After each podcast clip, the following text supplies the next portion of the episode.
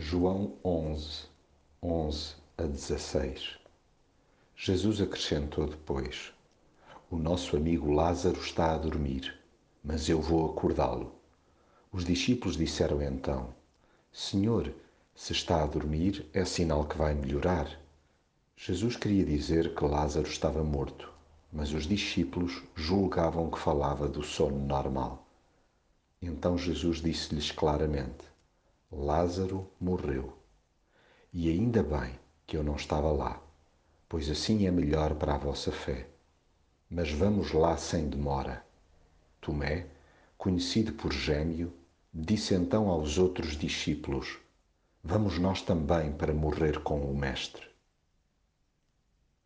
Jesus nunca esconde os seus sentimentos. Assume com naturalidade os afetos fraternais que cultiva tendo completa consciência do que sucede na vida dos seus amigos, está primeiro do que ninguém inteiramente por dentro das suas dores. Enquanto nós ainda andamos aos papéis para perceber o que realmente se passa, já ele antevê o choque que iremos sofrer, mas também a forma como Deus irá converter as contrariedades em amadurecimento. Acontece regularmente não captarmos logo o que nos está a tentar dar a entender. Não que ele se faça difícil, mas seja porque tendemos a sublimar a realidade ou simplesmente nos distraímos, a verdade é que quando o assunto é sobre a morte, ele acaba por ter de repetir de forma soletrada.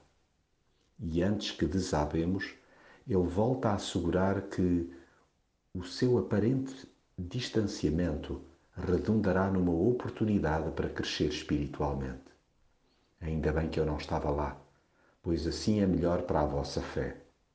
Mas ele enfrenta por nós o sofrimento a que somos expostos, visando o nosso alívio completo.